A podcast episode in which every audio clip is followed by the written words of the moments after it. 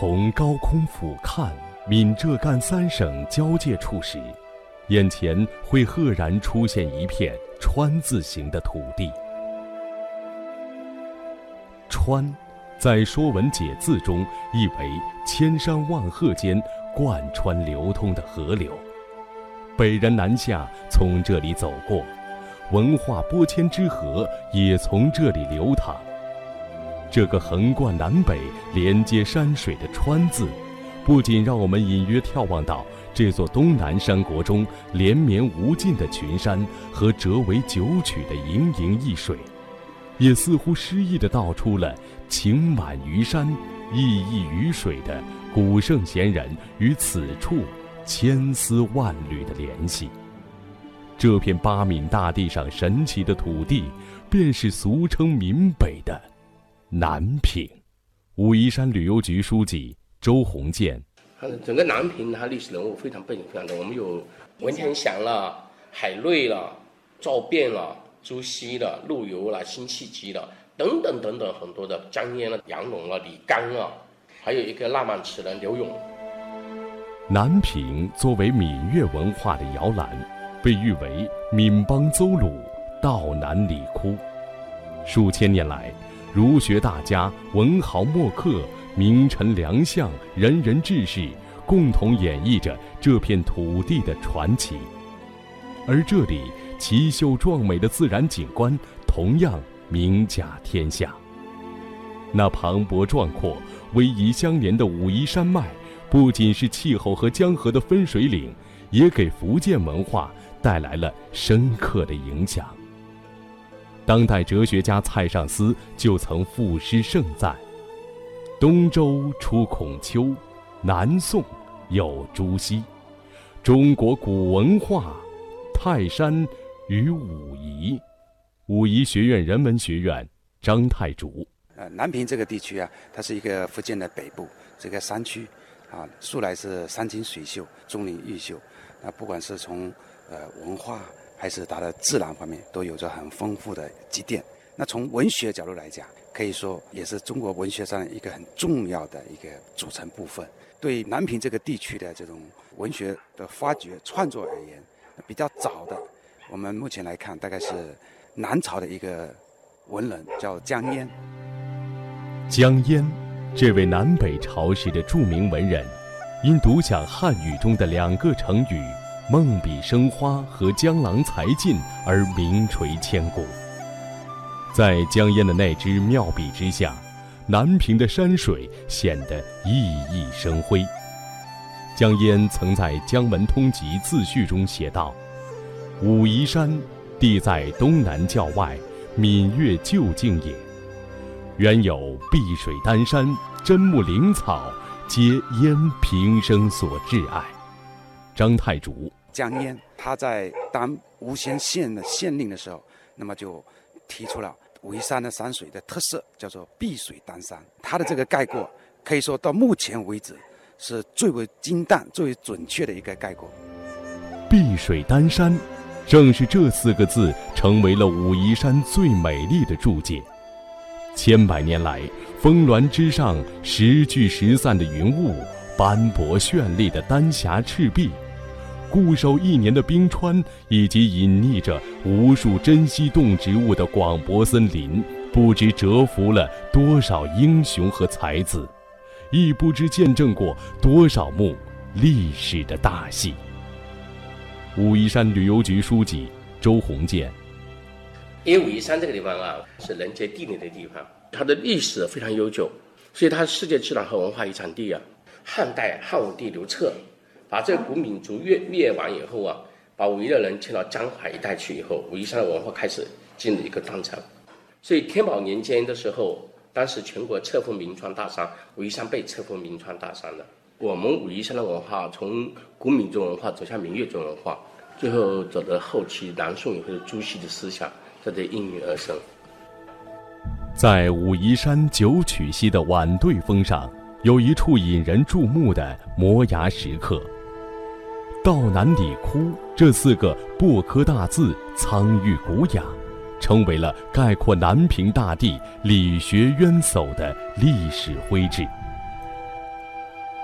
南平因何能成为理学文化荟萃的宝地？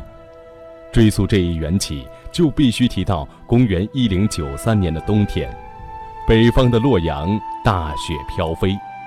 年过四十已登进士第的南平人游作，携着同乡杨时前来拜师于理学大师程颐。先生正端坐冥思，两人在门外虔诚侍立，不敢打扰，也不敢走开。福建省闽学会理事吴吉民，当时他那个游坐呢，杨时立在门外，以后雪下下下以后都。都反正到膝盖那边深了，这个就已经是一个佳话，叫做成名立学。游作和岩石他上面学了一段时间就回来了，陈颐送他出门，他讲了这么一句：“吾道难矣。”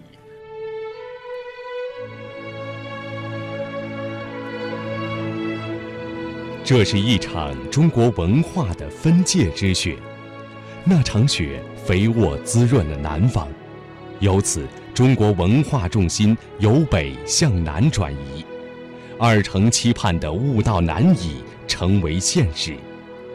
三传之后的朱熹及理学之大成，开创了闽学，把儒学发展为新儒学，从此领导中国文化主流，渗入国人精髓和血液，影响中国乃至东南亚的时代精神数百年。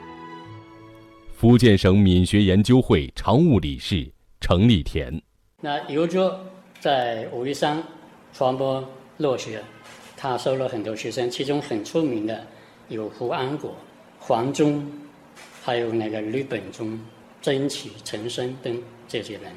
其中胡安国是本身就是武夷山人，武湖的。那胡安国后来，因为他写了《春秋传》这本书。被朝廷定为经研讲学的教材，以后成为科举考试的范本，所以这一来就武夷山就更那个了。这些世代居住在武夫的人们都知道，刘子宇、刘子辉、刘勉之、胡安国、胡宪、胡寅和朱熹都是武夫的大家，他们有的弃文习武，为国赴难，有的身向砥砺，承续道统。从这些人的话语中，人们隐约知道了诚意、正心、修身、齐家、治国、平天下的词语，知道了为人君止于仁，为人臣止于敬，为人子止于孝，为人父至于慈。武医学院朱子学研究中心陈国代。朱熹他的文本里边很多是在讲理，理下庶民。那老百姓很多人是没有读书，对不对？对很多的著作他也都不懂，但他道理又存在日常生活里面。那怎么去实施它呢？就是通过很多的礼的形式把它转化过来。在朱熹的理学体系中，圣人之道有高远处，有平实处。这样的哲学理论，究其来处。恐怕与其格物致知的治学方式有着密切的关联。朱熹一生广大精微的哲学体系，多是来自博学与体察。他提倡知行学相虚，而博学的主要手段就是考察自然，在游赏山水中体味天地之心、阴阳之化，便是所谓的格物致知。福建省闽学会理事吴吉民，大家都有一一首古诗，叫什么“万紫千红总是春”。朱子理学呢，它整个那个理论体系呢，就是好像一个春，就是生机啊，一个生命哲学这样子。啊，按照西方来讲呢，叫做是有机哲学。所以呢，可以我们也可以这样理解，就是说，他看到那个整个武夷山大自然生机盎然、蓬勃生机哈，才领悟到天地人这三者之间。到底什么关系？然后呢，他从这武夷山山水这方面，在优美上领悟到了一种那个哲学上的高深的东西，也有助于呢他构建了朱子理学。身为理学家、哲学家和教育家的朱熹，同样也是一个杰出的文学家和诗人。胜日寻芳泗水滨，无边光景一时新。等闲识得东风面，万紫千红总是春。这首广被传颂的《春日》，仅仅是他众多出色的诗作中的一首。学者钱穆曾感慨地说：“诸子尚不入道学儒林，亦当在文苑传中占一席之地。”武夷学院人文学院张太竹。那么他的诗歌，从这个数量上也是很丰富的啊，达到了几千首。他也有许多的诗篇。描写武夷的山水的，包括对武夷山的茶文化方面的表现，对武夷山一些呃独特地理地貌的表现。那么说到朱熹的描写武夷山水的诗，我们不得不提他写的，可以说被认为是首创的一首九曲棹歌啊。那么这是他采用一组连环画式的啊，把九溪九曲一曲写一首，加上一首总序，形成一组十首。非常完整的，呃，借用当地山歌民歌的形式，又以这个全景式的来描写的九曲的这条神奇的河流，以及周遭的各种的风物文化古迹。武夷山上有仙灵，山下寒流曲曲清，玉石各中奇绝处。棹歌闲听两三声，一曲溪边上吊船，漫亭风影沾青川。虹桥一段无消息，万壑千岩锁翠烟。如今朱熹的九曲棹歌俨然已成为了武夷山的另一张名片。山水无言却有情，或许他早已将灵动的意蕴隐逸于一草一木之间，只是等待着有缘之人将其开启。与朱熹同属武夫的刘永，显然也是南屏山水的有缘之人。尽管刘永已经谢世了九百多年，但他的名气如杨柳一般，年年随春色转绿。张太祖，那刘永可是地地道道的闽北人，福建南平人，他的家乡就离今天的武夷山的这个上梅乡，叫茶井村。因为闽北这地方很多，特别是武夷山有很多的美丽的神话传说，他是写了一个游仙词一组。把武夷山水的高度也概括起来，碧水丹山是江淹的，但从一个数字来概括武夷山，我们今天都知道叫做三三九九，那这也是出自于刘永的笔下。那他的一首词里就提到，三三就是武夷山的九曲溪，九九是指武夷山里的九九八十一座山峰。六六真游动，三三雾外天，九班灵稳破飞烟。何处暗云轩？昨夜麻姑陪燕，又画蓬莱清浅。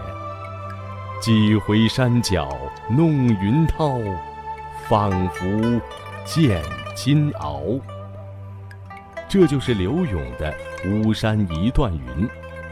无论是朱熹还是刘永，南平的山水都是他们灵性的源泉。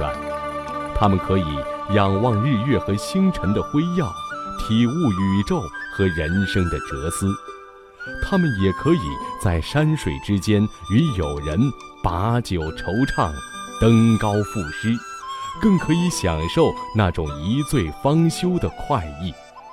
即或无酒，近旁武夷山的山气和九曲溪的水气，也会让他们内心宁静。生出几许温柔而又浪漫的情意，这份情意历经时光的洗礼，直至今日，依然为后人所记取。武夷学院旅游学院副院长朱平安，你看，我们现在有一个项目“寻花问柳”，这个旅游项目。寻花是什么？就开发这个五福的五福那个莲花是出污泥而不染的莲花之乡。寻花就指的是开发理学，把理学这条线路开始亚文化。还有个俗文化，哈哈，问柳，问柳就是指的什么？就是柳永嘛。你看我们那个名人馆里边那个布局里边的两两幅这个大幅的这个浮雕，一个就是苏子，一个就是柳永。可以说，从文学史上讲，中国文化史上的两座高峰，到现在也没有人能够企及的两座高峰。无论如何，南平都不能忽略它的唐宋时代。